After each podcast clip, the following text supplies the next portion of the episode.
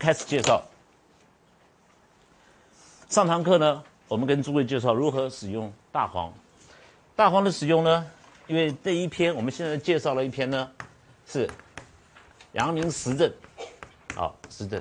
所以我我介绍的只是说在阳明症里面它是实证，我们用的大黄。其他地方我们也会用到大黄，但是因为它不是在这个篇里面，所以我就不讲了啊。比如说我们大陷胸汤，我们后面有寒实证啊，我们就不讲。现在这一篇专门讲热食，就是阳明实证，好，所以肠胃的的燥食为主，好，燥食为主，所以才会有这个，好，我们一系列从胃啊开始啊，到到肛门口，好，大便怎么出去，好，我们用大承气汤。那临床上的时候，很多地方在使用大承气汤。好，我们也曾经用过梅毒，这个梅毒呢，哎，这个病人来的时候是西医讲梅毒啊，可是他陈述出来了七八天不大便了，怎么样，就是全屁也不放一个，小便很黄啊，大神气一攻下去，哎，梅毒也好了，哦，哎，我们所以诸位不要看外面那个里面是这个这个外面症外症是什么，所以我一再跟诸位说，我们要离啊，啊，这个离不是离婚的离，叫离卦，啊，离卦。离卦是中虚，啊为明，一定要中间是虚的，要好心里面要不着相，不要被病名所挡住啊。那诸位呢，这样子就不会弄错什么时候不该用大黄呃那大承气，什么时候该用大承气。好，所以当你看到病人需要大承气的时候，哈，意思就要快下，不然的话这个症不会待在那边待很久。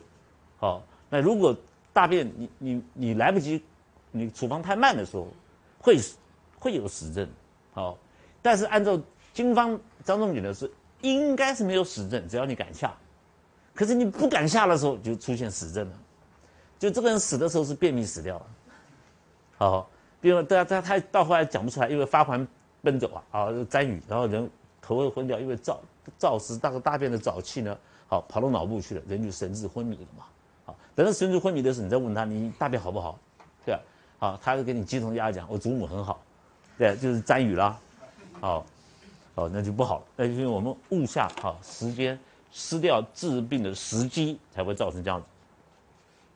好，你看二百二十五条，阳明病有潮热，潮热就是一阵一阵的热，特别这个潮热呢，一般发生阳明病有潮热的时候，一定是在日补，就是黄昏的时候。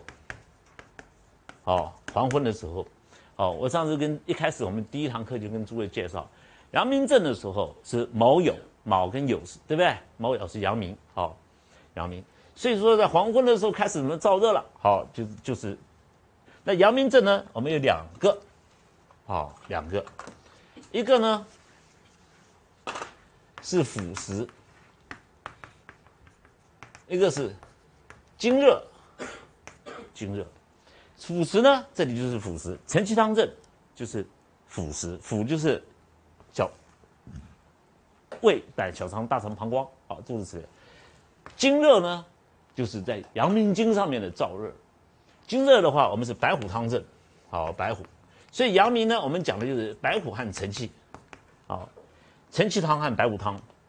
那承气汤我们会用到大黄、芒硝，白虎汤我们会用到石膏。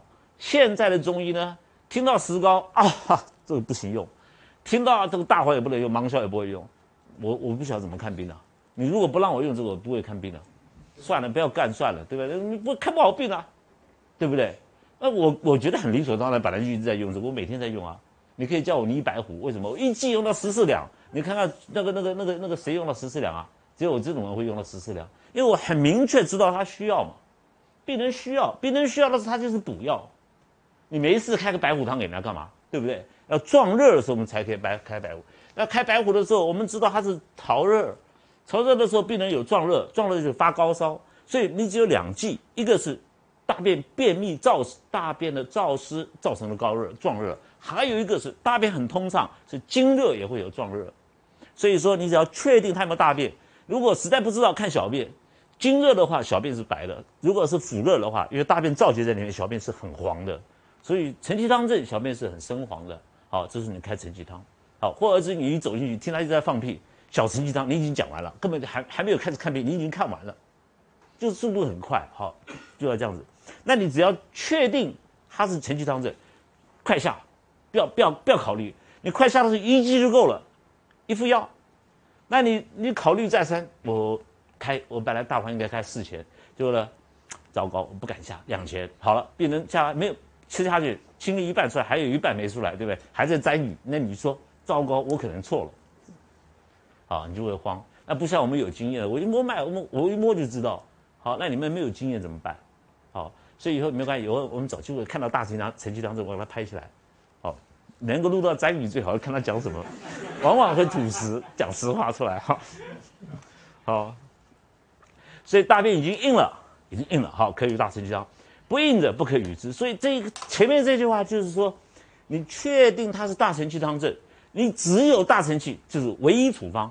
绝对处方，你不要再去考虑其他的。好，大大便硬了，你那个时候你要它不排排气啊。如果堵在小肠里面，我们要小承气，大承气汤完全不放屁了。你屁都不放了之后，就赶快下。好，就唯一处方，不要去考虑哦。好，那大成这样，你看若不变六七日，你说六七天不知道好都没有大便，那恐怕有燥死。你要治他的方法，给他一点小承气，一吃了小承气以后，转放屁了，就知道这个有燥死，乃可攻。好，那如果不转放屁了，没有放屁了，这个是出头边后壁堂不可攻，攻之必胀满。好，后面这里呢，意思就告诉你，你要确定它是大成气就是攻。那那这种说少于先，我们先试看看，好，这个是不是可以是大成气？我们用小成气去测试一下，这是菜鸟，菜鸟。我一摸就知道是大神，还要给你测试的，对不对？测试完了以后沾雨了，对不对？呃，太慢了。但是的确是大，那放屁出来，那个你就开始发沾雨了，开始脸一摸床灯，对，发发光奔走。哦，结果你还在测试，不需要。好，当然你们出手，这里就告诉你，猪，这里其实这里告诉你什么？你如果开不是大成气，你开的是小成气，小成气吃下去，大便没出来，一直在放屁，知道啊，错了，是大成气汤，只此而已。真的在临床上看的时候，一看就知道大成绩，还要怀疑小成绩，还有小成绩是测试一下，不需要。好，你只要问他有没有屁，没屁就大成绩就讲完了。哦，舌头伸出来看看，舌头一种这种燥热，阳明壮热，一定是舌头是很黄，严重的话很黑，而且很干。黑的有两种，一种舌苔呢，我们寒的时候，寒到极盛的时候，寒啊，到极寒的时候，哦，它舌苔也是黑色的。啊，但是这个黑呢，它是有润泽的，啊，很多津液在上面的。那大承气汤那个黑呢，根本就是干掉了，一看就干掉了。一摸脉的脉就很很很跳得很很红很大很竖，再一摸额头，全身都发烫了，对不对？他眼睛都往上翻的，你还是说看他是不是大成绩，我用小成绩试看看，不需要，马上可以供出来。好，这就是告诉你，用可以用小承气做好。也另外一个意思就是我刚刚解释解释过。小程序下去，如果大便没出来，这块病人的放屁就是你开错了，要开大程序才对。好，那你如果说你开错了，这里很多地方留一手在，他写在后面哈，很多人就看了这里不敢开，不敢用大程序了。好，他说如果没有转燥，没有没有放屁出来，好，这刚开始是硬的，后面呢一定是糖掉工工资一定会胀满。因为为什么会胀满呢？这个症状就是前面是硬的，但是后面是糖，代表肚子里面本来这个人里面就是寒湿的。那大承气汤这里面呢，里面有大黄、芒硝，都是寒凉的药，寒湿、寒湿的药。你这一本来就里面就是糖了，糖了就有湿在里面，有寒在里面。结果你寒凉药再下去的时候，会加重这个宫子胀满，肚子胀满了，不能吃东西了。饮水者，雨水则退。一他想喝水，因为胃里面太冷了，冷的时候他一喝水，一喝水下去的时候就打嗝，好，所以就打嗝，好打嗝就不好。那这个时候呢，严重的话，你可以用茯苓茯苓四逆汤。好，如果只是攻下去的时候还糟糕，他只是气很多，好，肚子胀很大，肚子胀满了，但是他排气很多，这个时候你用好后补生姜半夏人参甘草汤证，对不对？好，如果说他是这个人体虚掉了以后，人非里面非常的虚，或者被你攻下里面虚的时候，你也可以用哦理中汤，甚而至于说他胃口都没了，啊吃东西都不能吃啦。哦，我们老师，你前面讲过，我们用小建中汤也可以，当然可以啊，小建中汤怎么不可以？那不能吃东西了嘛？哦，小建中汤，小建中汤里面呢，重用白芍，啊，重用白芍，那这个就会好，好。嗯，老师对啊，得的，你老师一再讲这个这个打打嗝很可怕，你不能看到打嗝就不治了哈。就像我们这样中医讲说，男怕脚肿，女怕头肿。女人头肿起来很危险，男人脚肿起来很危险。那你不能说，那看到男人脚肿就不治了，女人头肿就不治了。我们这我就知道很多男人脚肿把他救回来的，哦，所以不能说不能说是这个不可以，哦，一定要帮他，想尽办法帮他。好，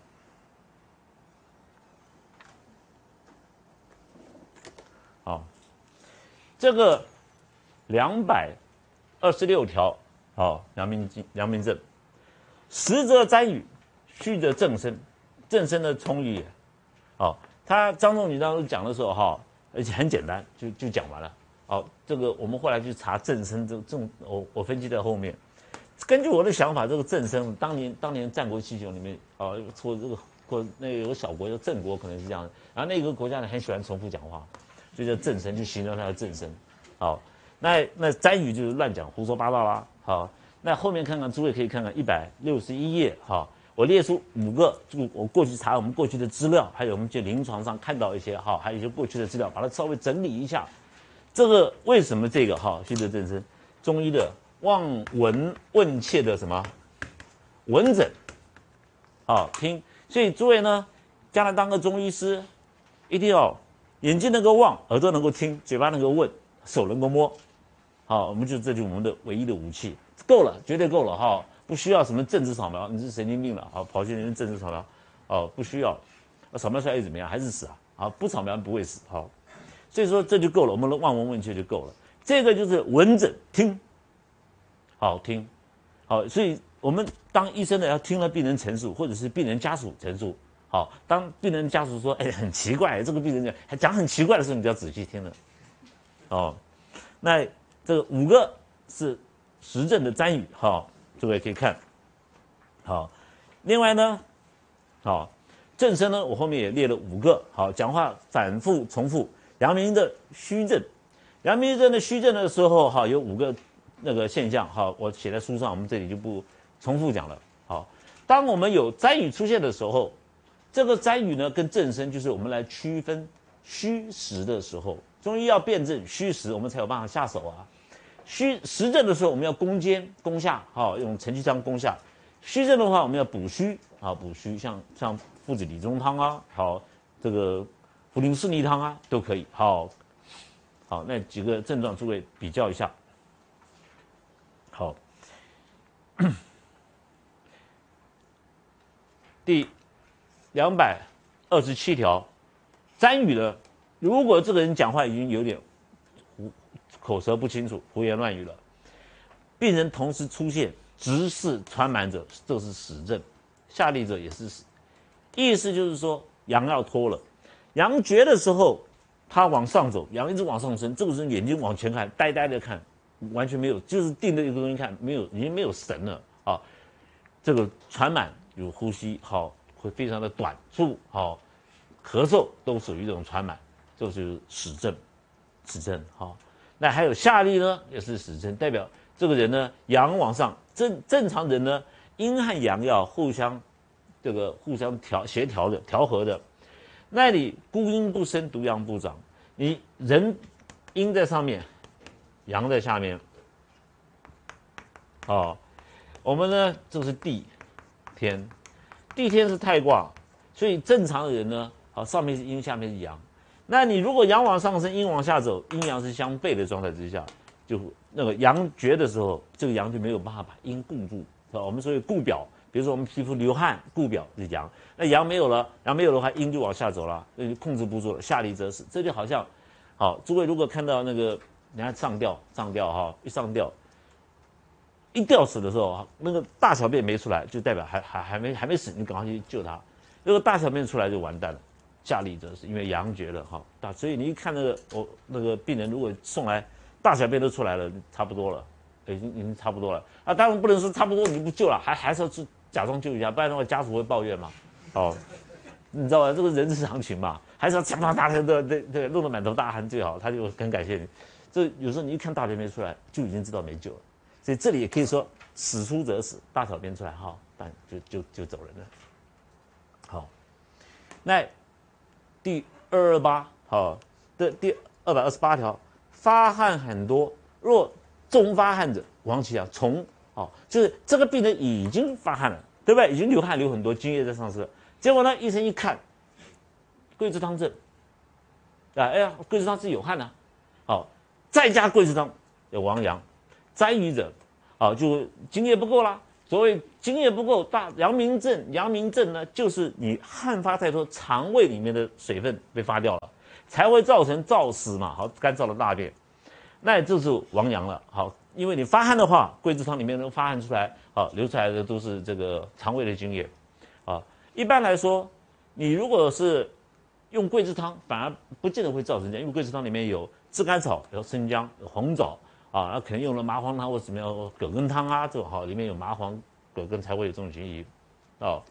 那如果说脉短者，脉脉自合者生，脉短者死。短脉就是哦，就是阴脉，代表里面已经没有办法自己回头了，自己不会自己痊愈，这都很危险的啊，不会很危险的现象。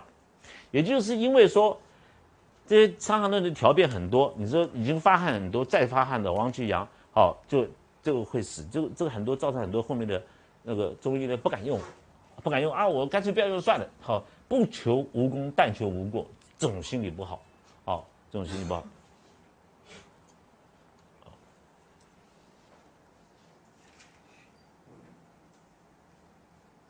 好。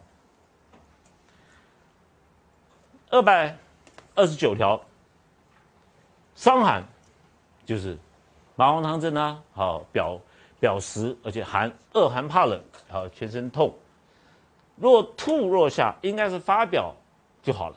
那你如果碰到病人又吐又下了，好又下痢的，反而没有解，病人病情还在那边，又不大便五六天，到了日黄昏发潮热，没有恶寒，这是代表什么？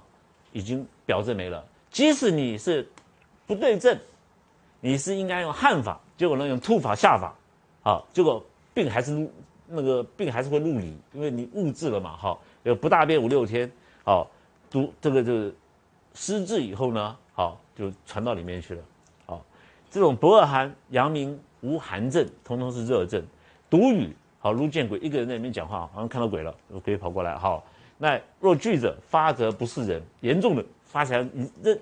不认人哦，自己亲不是这个亲疏都不认识啊。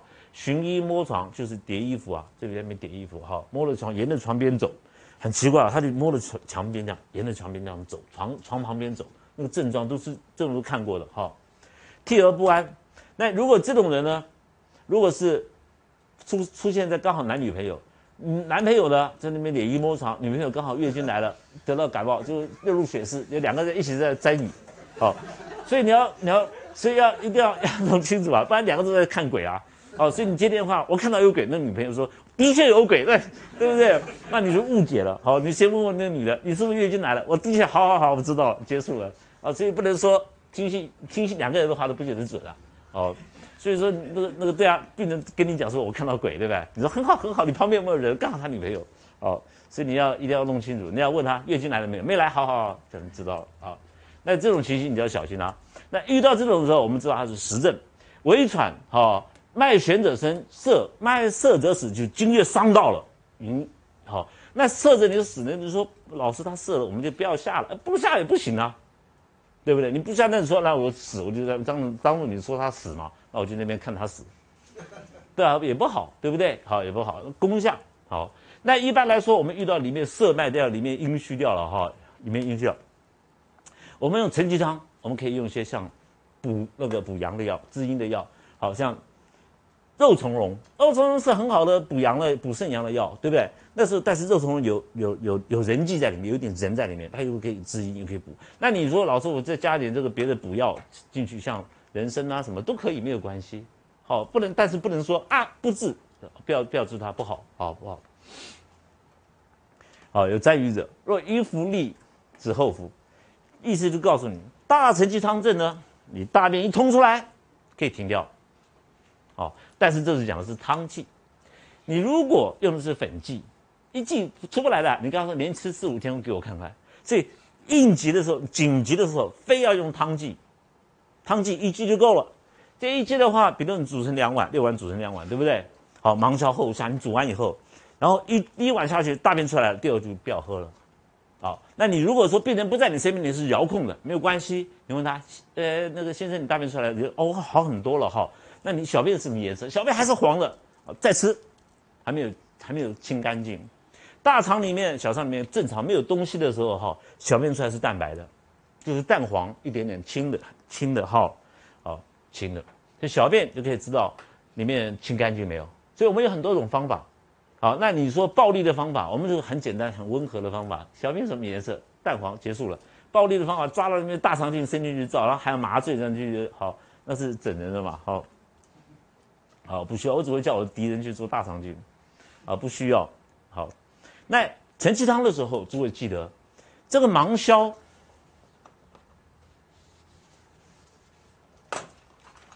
芒硝这个药非常好，好好好用。芒硝除了把大便燥湿打碎以外，最主要它是攻坚，所以《本草》里面说它攻坚的时候，不单单是干燥的大便，包括肿瘤、大肠癌肿瘤都在里面，好肿块或者是痰水好梗在里面。所以我们那个大陷胸汤，痰水梗在里面很硬很强，我们用大陷胸汤里面有芒硝，哦，这个我们常常会用到芒硝的，哦，啊攻坚用的，好不单单是燥湿，好燥湿，不能学了芒硝只有只有。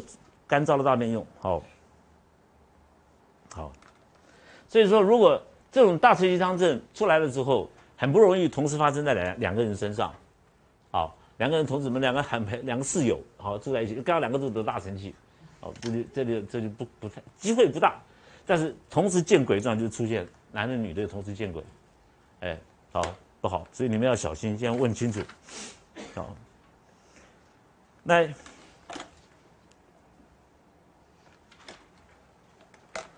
你看这个条件哈，阳明病，这个人呢本来就汗很多，因为津液外出，胃中燥，胃是讲肠哦，不单单是胃，肠子里面呢干燥了，大便一定会很硬，硬呢就会沾雨，小承气汤主好，若衣服沾雨子，不要再就不要不要再吃了。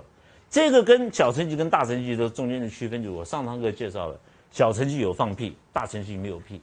小承气在腹的胀满，小腹部的地方；大承气在肚脐两边的天枢穴会找到压痛点啊。两个都有燥湿在里面，但是一个是小肠，一个大肠，完全不一样的，好不一样。那你如果是明明是小承气，你看到大承气汤，不对；小大承气汤你看到小承汤也不对，好要开得准，好一般的不会错的。你按照我那个那天介绍的方式诊断哈，绝对不会错。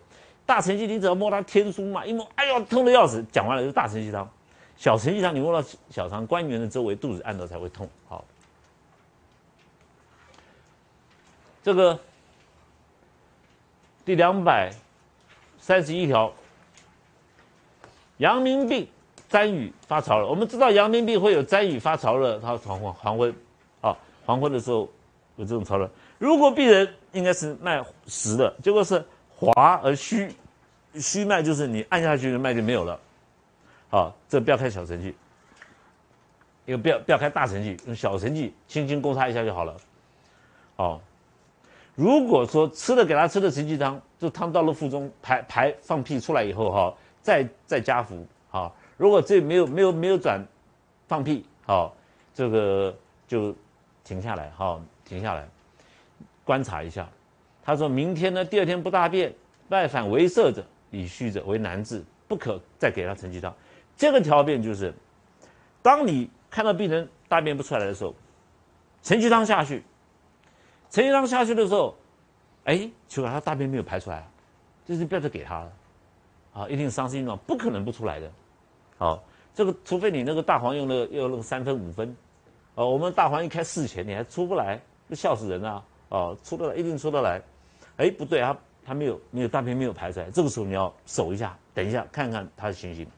如果说等到第二天、隔天呢，还是没有大便，我们知道他脉摸摸他的脉，好，知道他是里虚了，哈，只是难治而已，不是不治，好，那难治我刚刚跟诸位介绍过，这个时候我们去把里虚补足，好，你里虚补足的时候，你可以用一些补阴的药，好，都可以，好，不要再给他承气汤了，好，不要再给他承气汤，承气汤下去的话，就是这里虚了，你再承气汤再攻下去的话，病人会更虚，啊，所以我们要给承气汤的时候要注意。好，要注意，绝绝绝对不要随便乱给。好，所以这个条件就是，一天如果攻下去没有出来的话，就守，好就守，不要去再去强攻它，好就要去强攻它。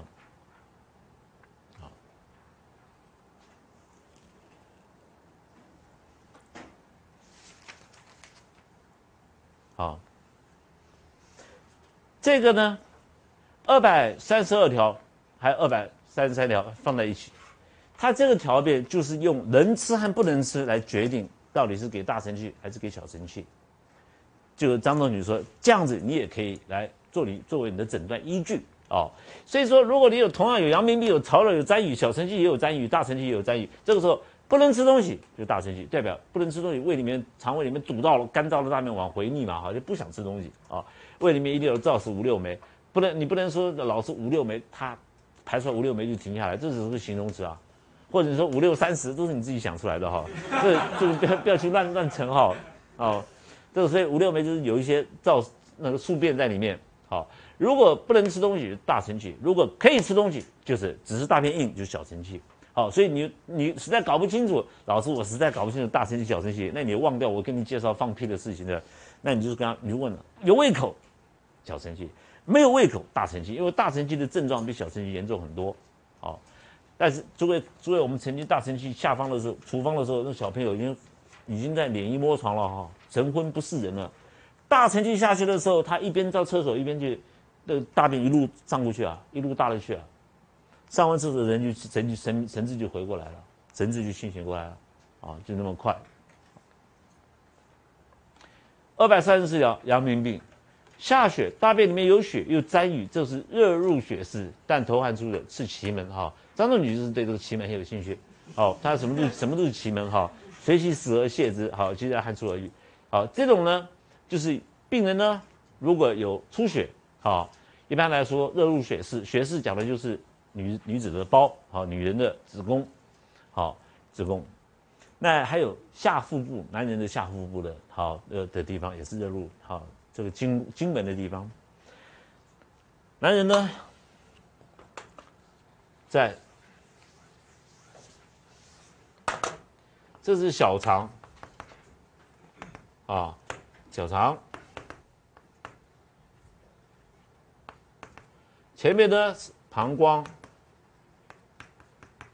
中间呢，好，那个男子的精精宫，我们可以称为精宫，在这个地方，好，中间的精宫，哎，这个精宫在直接落到我们的睾丸的地方，好，所以说一般来说，西医认为说睾丸在制造精，因为西医是解剖。死人嘛，哈，人总是有点精在里面，好，那个是浊精，那我已经教诸位如何提双丸的，把这个精化为气，气化为神，那原来的精是在这个地方产生的，啊，这样产生。好，那这个气化的过程怎么样？我们在后面介绍金匮，还会有再介绍到。好，那好，这个是有。那这这种热入血室的话，也代表热入这边。好，女人的话就子宫。好，但头汗出，就是还是属于阳明症。好，阳明症，头汗的地方。那诸位如果说老师我就不会下奇门怎么办？呃，热入血室，小柴胡汤嘛。啊，那你如果说便秘，大柴胡汤嘛，啊，如果说病人没有就是纯热症，哦，大便很好一样，用白虎汤；大便便秘的话，小便黄，我们用承气汤就可以了。好，二百三十六，伤寒四五天一候以后，这个传经的意思就是说它不在表对不对？就是太阳失治，我们叫伤寒失治。应该要马上下手治疗，结果呢，医生不敢用麻黄、桂枝，好麻黄汤不敢用，结果呢，病人呢脉沉而喘满，沉为在里，反发其汗，这是津液月熟，大便为难，表虚里实，久则沾雨。意思就是说，你如果说来不及或者失智的时候，哦，就好像你四五天不是隔一天两天得了伤寒马上吃麻黄汤，结果呢，这个病人呢。已经一半在太阳症了，一半已经要进去了，脉沉下去，已经往里面跑了。结果你你这时候这时候才想说，我决定用麻黄汤，你知道这记得知道时机已经过了嘛哈？不像我们很大胆，一摸了麻黄汤就开完了。他不会，他考虑了两天，考虑两天以后，结果甚至考虑四五天，决定用的时候已经来不及了。好，这时候你用麻黄汤发汗，就是他麻黄汤发完汗以后变成，哦，九泽沾雨就变成阳明的燥实症。阳明症的时候，因为它是淡热不寒，所以它的表面上的表虚又毛孔不断会流汗，哦，这个是壮热，好，所以当你发现到的时候，马上马上就要下手，好，好，那你如果整人，他他告诉我们三黄汤，麻这个这个是伤寒，对不对？哦，你开麻黄汤，他已经发汗，已经解了，你还给他继续吃那个两三碗，我们一就煮成三碗，你不断的给他吃，吃了也会也会变成大承气汤汁，因为你一直在发他的津液嘛，好。那反而是桂枝汤这很少出现啊，承气汤，因为桂枝汤里面有好炙甘草、大枣、红枣啊、生姜这种东西，好能够生津液，所以说不容易造成一般的伤寒容易造成。好，这个呢，二百三十七条，三阳合并，太阳、少阳、阳明合并的时候，我们前面有介绍过，当你出现太阳症、少阳症、阳明症三个出现的时候，我们和解少阳。是用单法，单子的单，好单法，用少阳就可以。所以说，你如果说看到病人，哎，有太阳表症，又有少阳的往来含个胸胁鼓满，然后有阳明症的大便不通，然后有太阳症，这个时候你用小柴胡汤，你不要管它